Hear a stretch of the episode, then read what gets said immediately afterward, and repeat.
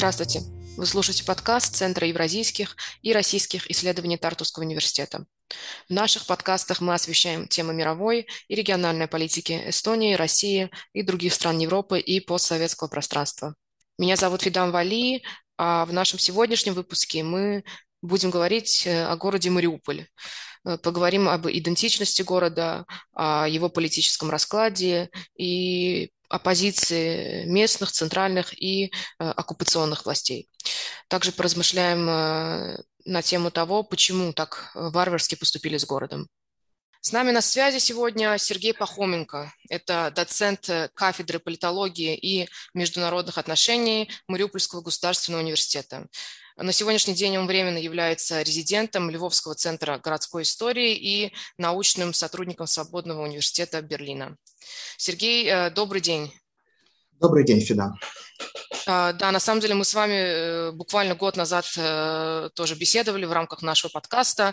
А, тема была несколько другая. Мы говорили о э, секьюритизации и исторической памяти народов Балтии, Украины. Сегодня, к сожалению, приходится говорить о более печальных событиях. И учитывая, что вы сами являетесь тоже э, жителем Мариуполя, э, вы сами оттуда, то э, как раз хотелось бы с вами обсудить э, тему, касающуюся этого города. Э, но прежде чем мы перейдем э, к более актуальным и, и, к сожалению, как я уже сказала, довольно печальным событиям, которые касаются города, э, давайте попытаемся поразмышлять о том, э, что происходило на политической арене города до его оккупации, то есть как он развивался э, в последние несколько лет? Знаете, город развивался весьма успешно. Я так думаю, вы не были, Федан, в Мариуполе, но Нет, наши коллеги из э, Тартусского университета были и отмечали весьма позитивную динамику изменений города за несколько лет. Город развивался успешно. Это можно сказать и касательно инфраструктуры, и касательно доступности и удобства административных услуг, и в плане городского транспорта общественного, и в плане медицинского обслуживания. Ну и в целом в плане такого, знаете, внешнего визуального оформления городского пространства. Парки, фонтаны, места отдыха, культурные какие-то хабы для самореализации творческих людей. Ну, в целом Мариуполь это был достаточно удачный проект, я бы сказал, практического переосмысления и реконструкции когда-то достаточно типичного серого индустриального постсоветского города. Достаточно удачный проект, не случайно, в общем-то, ряд специалистов с урбанистики, урбанистичных студий заинтересовались э, примером Мариуполя. Безусловно, в этом была заслуга и городской власти, но в то же время это была заслуга тех общеукраинских реформ, которые были проведены в последние годы, например, децентрализации проведенной да, мы про еще, тоже говорили да, уже. в 15-17 году, когда значительная часть э, местного бюджета оставалась, ну, расходовалась на местах. Э, вот. Что касается, то есть город был комфортный и с перспективами. Что касается политической арены городской, вы задали такой вопрос. Ну, понимаете, это весьма локальный вопрос, и вряд ли эстонским слушателям это интересно. Очень детально углубляться не буду, но хочу сказать, что на последних выборах в местное самоуправление Мариуполь в полной мере а, отобразил общеукраинскую тенденцию. Эта тенденция на местных выборах э, проявлялась в политической персонификации очень яркой и создании таких единоразовых предвыборных проектов под успешного мэра. Это было в Киеве, знаете, Кличко, Харькове, Одессе, Днепре, во всех таких крупных украинских центрах. Но у нас было одно отличие. Тамошние мэры и их команды были относительно самостоятельны. В ситуации Мариуполя не секретом для тех, кто интересуется нашей региональной политикой. Не секретом была такая неофициальная, неформальная зависимость городской власти от крупнейшего украинского олигарха Рената Ахметова, который является собственником двух как раньше говорили, градообразующих металлургических предприятий города, входящих в его компанию Метинвест. Да, это, ну, сам мэр был выходцем из этой компании, значительная часть его команды тоже пришли из Метинвеста.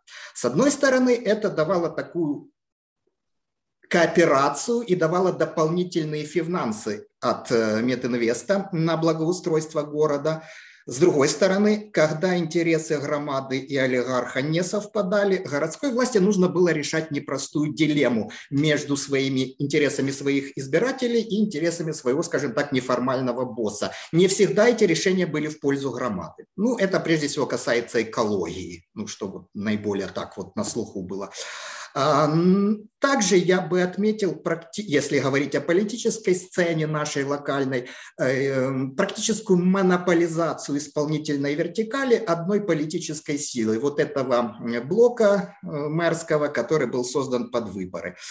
Ну, скажем так, э, монополизация – это, в общем-то, плохо. Я не знаю, как в Эстонии на местных выборах с этим. Немножко, немножко сейчас не до этого заниматься этим вопросом. И, ну, скажем так, она порождала монополизацию медиапространства, по сути, и она порождала такую старую украинскую практику, когда многие вопросы для руководителей разного уровня, ну, может быть, даже и бюджетной сферы, решались легче, быстрее и более успешно, если они входили в мэрский политический пул. А в этом поле были и достойные люди, безусловно, яркие профессионалы, но были также и приспособленцы, конъюнктурчики, были предатели, были ряд антиукраинских откровенно персон. И вот такая всеядность э, партии власти, она, в общем-то, позже сыграет с ней такую злую шутку.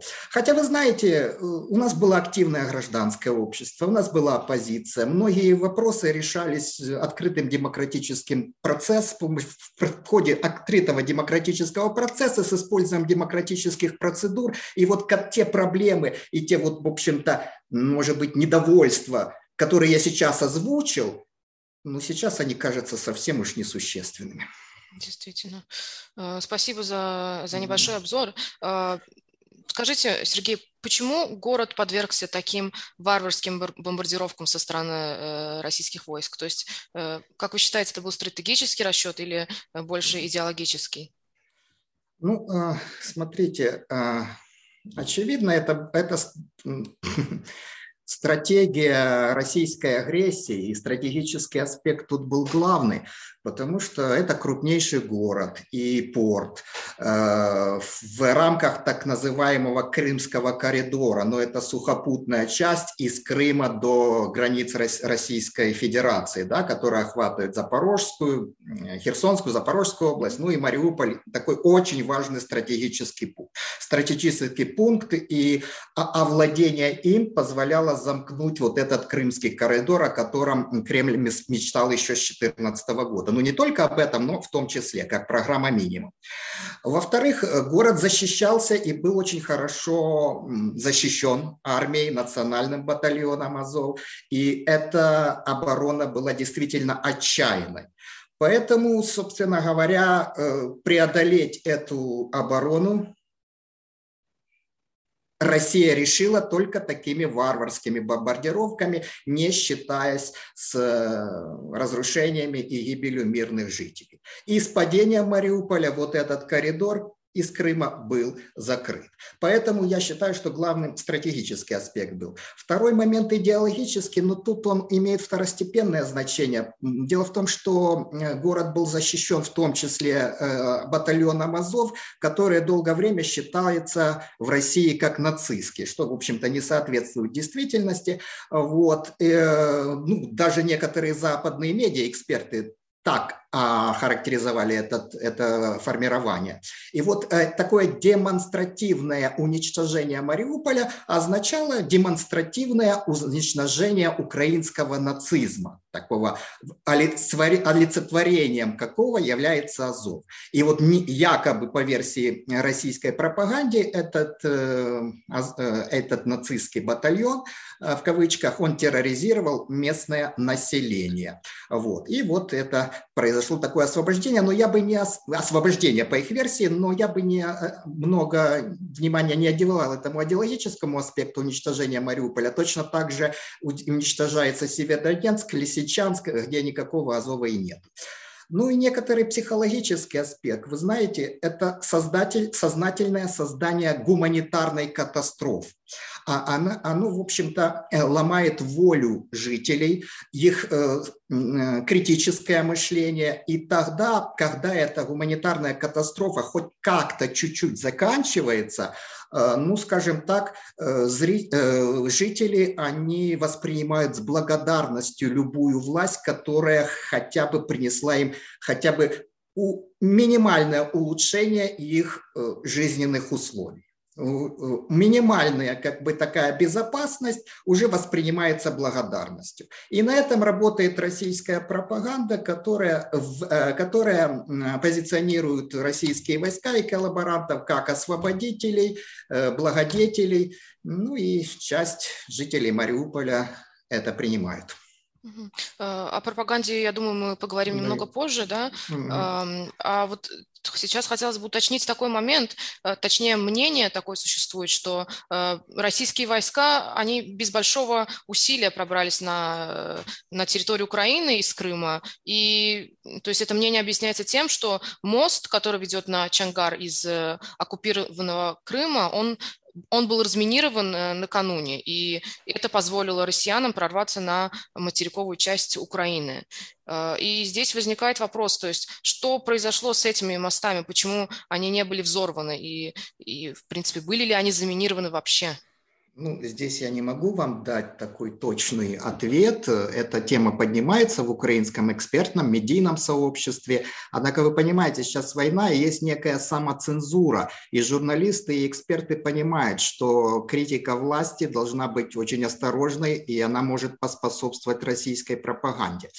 Да, в, инфо, в инфопространстве циркулируют такие версии о разминировании Чангара и других мостов. Э, летом прошлого года, поскольку якобы власть решила создать такой удобный шаттл для движения пассажирского транспорта в Крым с территории, ну, ну с, через этот административный кордон. Вот. Эту версию активно продвигает, может быть, вы знаете, известный украинский политический журналист Юрий Бутусов, такой оппозиционный Зеленскому.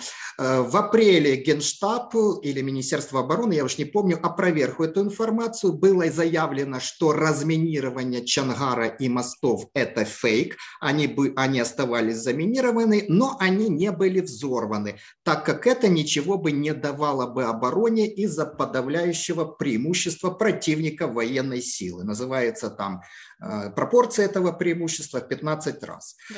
На сегодняшний день последним официальным заявлением относительно этой ситуации было заявление Данилова, это наш глава Совета национальной безопасности и обороны.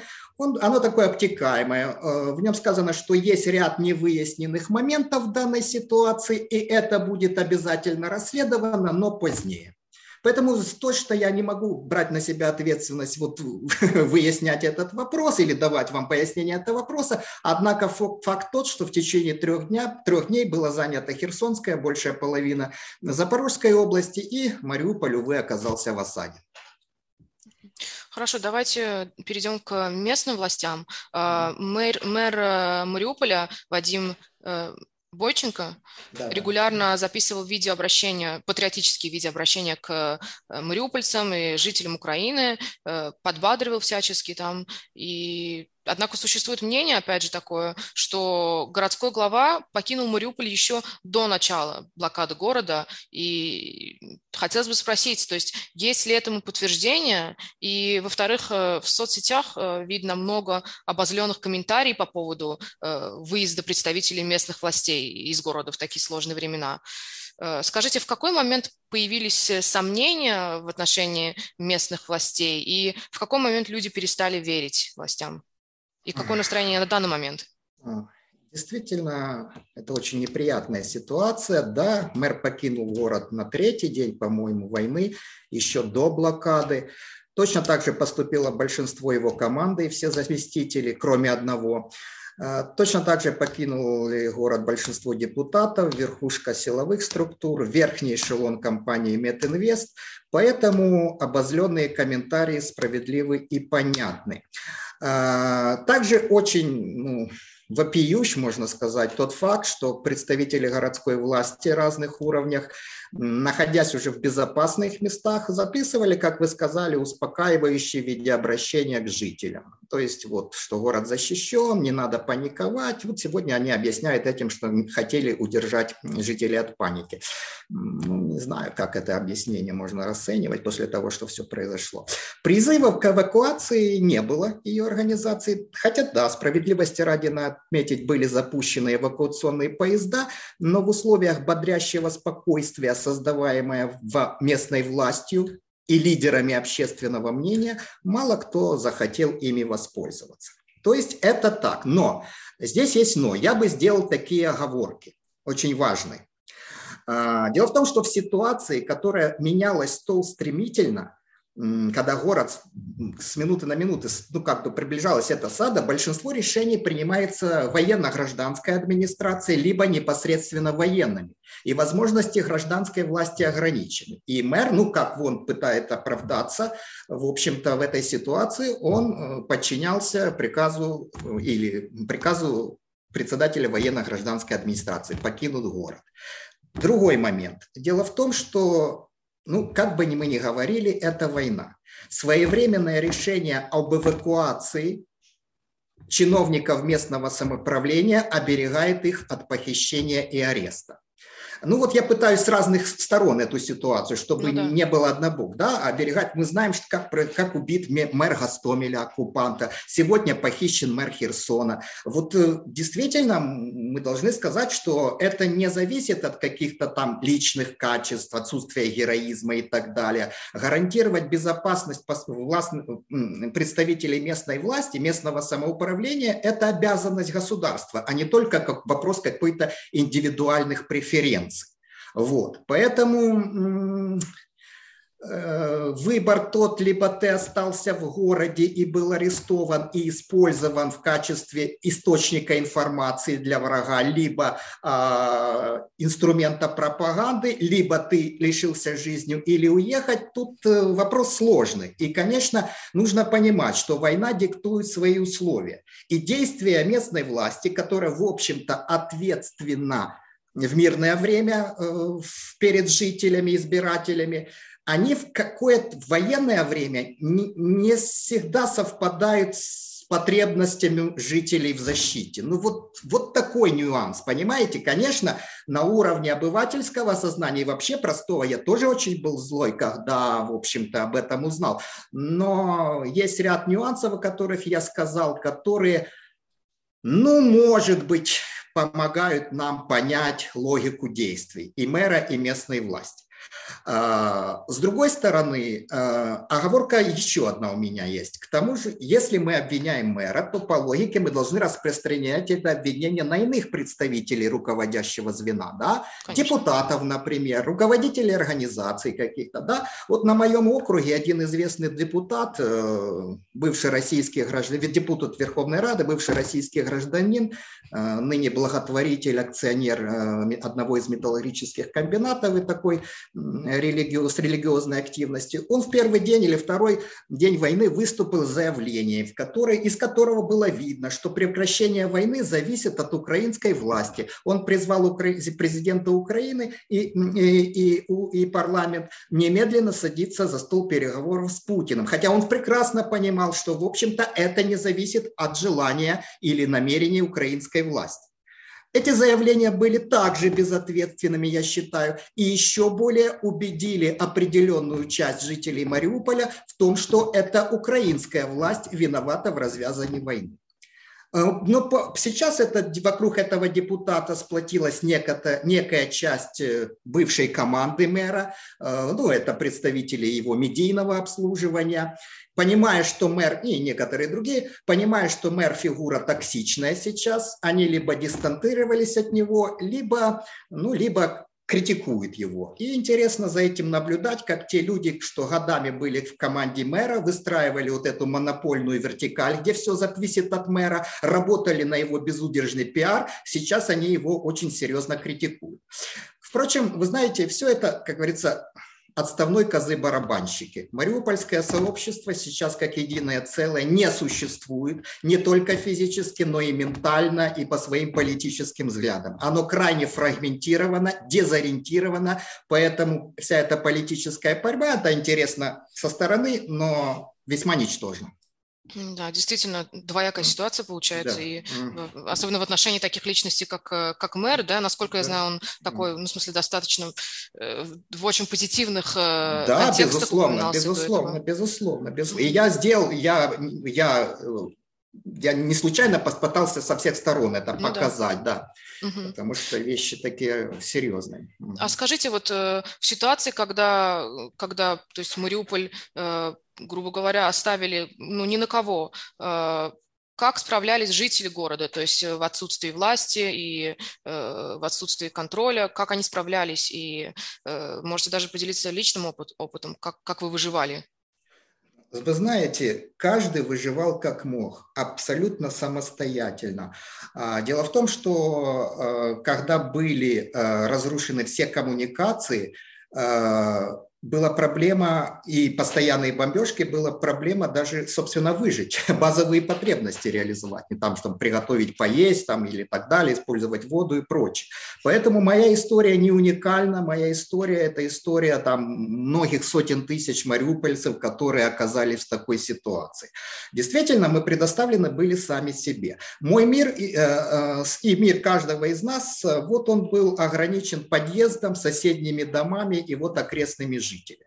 Не было никакой власти, не было никакого контроля, процветало мародерство. Об этом ну, сейчас тоже не очень говорят. Это ломает позитивный образ города-героя, но это мародерство осуществляли местные же жители. Вот.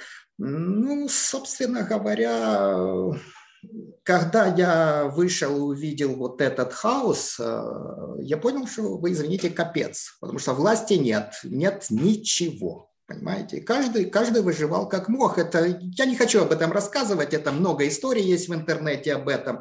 Но, понимаете, и вот такое ощущение было у людей. Нас все бросили. Вот понимаете, безусловно, это э, многие не докапывались до первопричины, что это произошло прежде всего из-за российской агрессии. Многие винили центральную власть, местную власть, депутатов и так далее. Вот это ощущение брошенности, покинутости, заложники вот этой войны.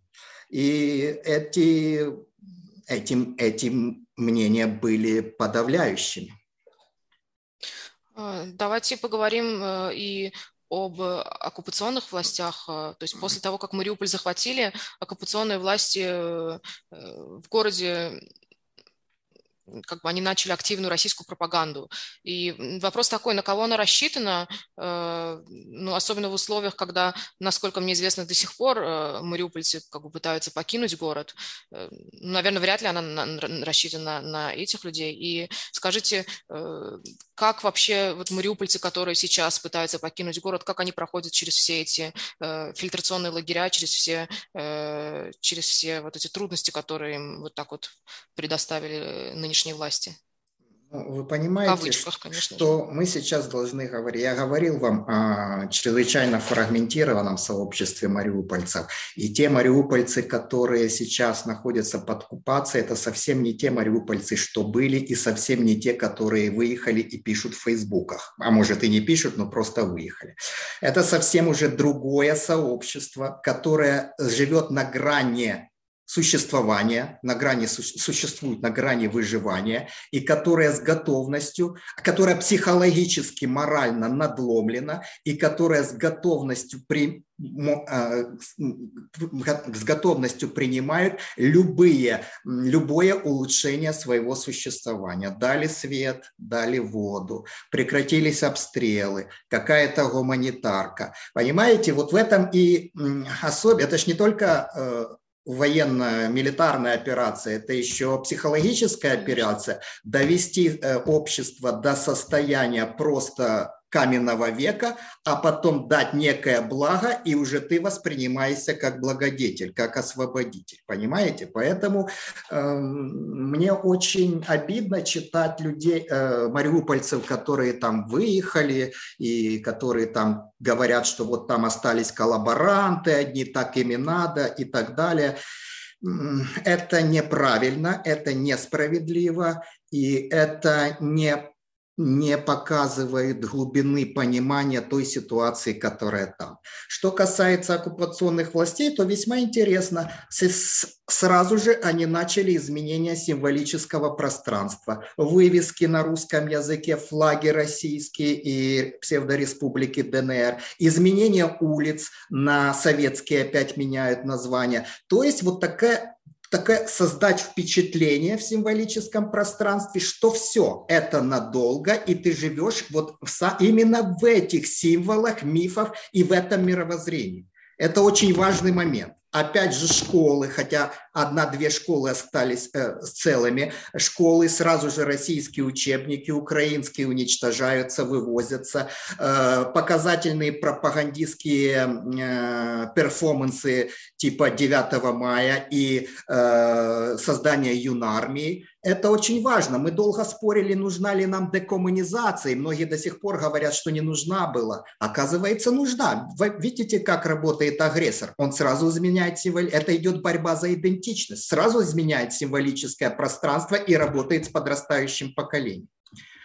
А что касается фильтрации, да, это такое копирование советских тоталитарных, не только советских тоталитарных, вообще тоталитарных практик. Это такая обязательная процедура для тех, кто хочет выехать из Мариуполя, где жителей проверяют, ну, прежде всего, выясняют их, полити... Э, их отношение к сбройным вооруженным силам Украины, к батальону Азов, выясняют у кое-кого политические взгляды, отношения к Украине, и к Украине. Включает эта процедура снятия отпечатков пальцев, фотографирование, проверку смартфонов, соцсетей, личный допрос – ну, к сожалению, определенная часть людей не проходит фильтрацию и, отправ... и отправляется в тюрьму. Вот.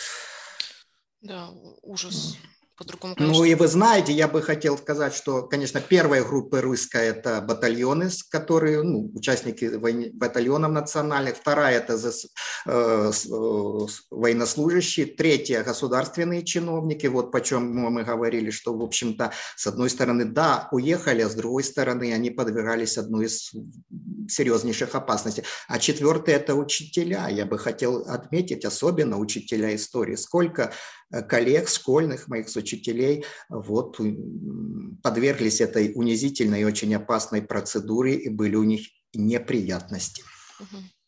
Ну что ж, давайте подытожим нашу беседу, и я думаю, в конце разговора было бы э, важно, было бы уместно услышать э, ваше мнение о том, как важно воспринимать и как важно помнить о трагедии Мариуполя. А, вот, например, э, в украинских и западных СМИ очень часто проводят параллели со, со Сталинградом и сравнивают, и Мариуполь называют городом героев. Скажите, вот вы согласны с такой формулировкой, вы согласны с такими параллелями, или все-таки, э, или все-таки нужно проводить какие-то другие параллели, и нужно как-то по-другому все это э, воспринимать? Ну, вы знаете, Федан, я бы не брал на себя такую ответственность рекомендовать и советовать, как воспринимать и как э, проводить параллели. Я бы немножечко откорректировал. Называют э, прежде всего не в западных, а в украинских СМИ и особенно представители украинской политической элиты называют город не героев, а город-герой. Вот. Как я отношусь к данной формулировке, я чуть позже скажу. Что касается сравнения со Сталинградом, ну, я бы сравнил не столько со Сталинградом, поскольку, в общем-то, скажем так, результат этой битвы был не такой, собственно говоря, как битвы за Мариуполь. Я бы сравнил с трагедией Герники испанской, сирийского Алеппо, Сараева, может быть, с блокадным э, Ленинградом. Вот. А что касается формулировки «город-герой», знаете, любая война рождает свой героический нарратив, свои мифологемы. Это совершенно естественно, это совершенно необходимая вещь для фиксации, подчеркивания справедливости, борьбы, жертвенности, стойкости, ну, того же самого героизма. Да? Вот. Однако одни эти нарративы и мифологемы идут снизу, а другие как бы вот э, пытаются насадить сверху. Да? Вот снизу именно а, общественная рефлексия родила очень удачные, я бы сказал, мифологемы и мемы, как «Русский корабль, иди по такому-то адресу, как вы знаете это, а, Азовсталь, который, Азовсталь, который, э, ну, как бы проводил ассоциацию названия комбината и героического, э, ну, а, обороны полка Азов там. Да, вот они родились снизу, это рефлексии общества, и они проявились очень имели очень широкое распространение и популярность. Что касается нарратива города-героя, то этот нарратив спустился сверху и является прямой отсылкой к таким советским шаблонизированным мифологемам. Еще в начале марта Зеленский подписал указ о присвоении некоторым украинским городам, которые тогда находились в осаде и просто, просто жители выживали, э, подписал э, указ о присвоении звания города-героя. Я вот, а, скажем так, отвечу на этот вопрос, скажем так, в двух, в двух ипостасях. Первая ипостась как человек, который более-менее что-то знает в плане пропаганды исторических нарративов, а второй человек просто как обыватель, субъективное мое мнение. И вот как эксперт, ну, извините, я сейчас так себя нескромно называю, ну, может быть, это, этим я, таковым я являюсь. Как эксперт я считаю, что нарратив города-героя удачен в пропагандистском плане и рассчитан прежде всего на внешнюю аудиторию. Я его считаю достаточно удачным в прагматичном плане. Ну, э, я не хочу показаться циничным, но вот смотрите, после Второй мировой войны статус города-героя давал определенные преференции чисто в плане снабжения, финансирования. К нему пусть и неофициально апеллировали местные руководители, прося у вышестоящих органов какие-то, ну, в общем-то, дополнительные льготы. Сейчас, возможно, это тоже используется с похожей мотивацией э, Другими словами, образ города-героя – это, еще раз простите за цинизм, это такой вынужденный маркетинг изгнанников. Ну и ничего плохого в этом, в общем-то, нет. Да?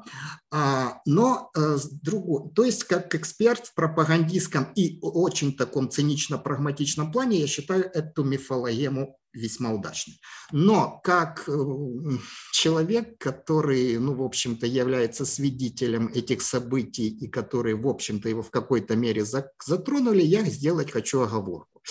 Есть проблема. Нарративы мифологема, спущенные сверху, они будут восприниматься обществом чуть позднее, когда многое сотрется в памяти, когда вот эти события все отполируются, и вот тогда государственной пропаганде будет легче это а, внедрять в скажем, массовое сознание. На данный момент, когда, в общем-то, эти события вот-вот произошли и происходят, когда многие видели и наблюдали целый ряд негативных моментов, а, излишнее педалирование а, образа а,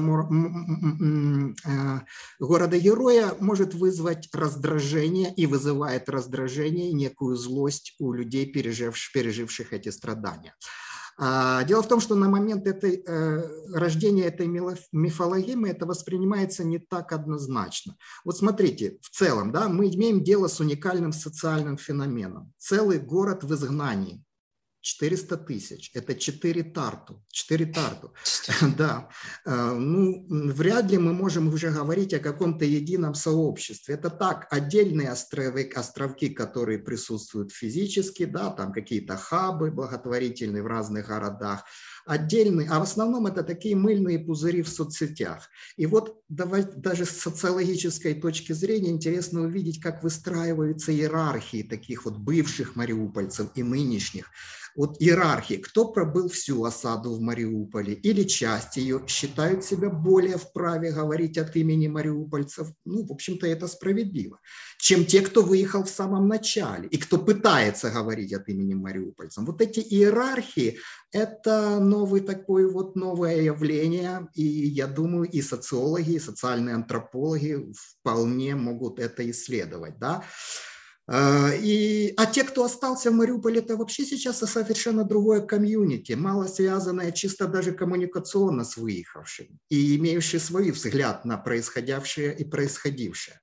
Так вот, эм, подавляющее большинство тех, кто в той или иной мере пережил осаду Мариуполя, э, весьма критически относятся к формулировке «город-герой».